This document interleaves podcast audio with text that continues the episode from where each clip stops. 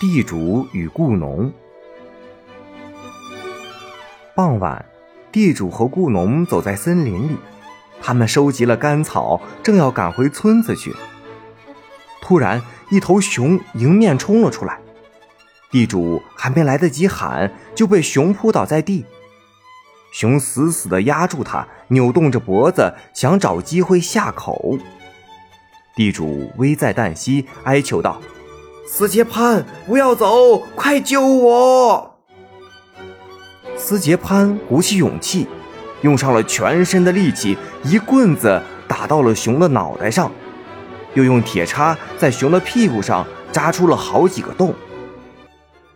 危机过去了，地主从地上爬了起来。破口大骂，可怜的斯杰潘不知所措。呃，我的天哪，呃，这是怎么了？怎么了？你个蠢货，就知道傻笑，就知道乱捅，熊皮都让你给捅坏了。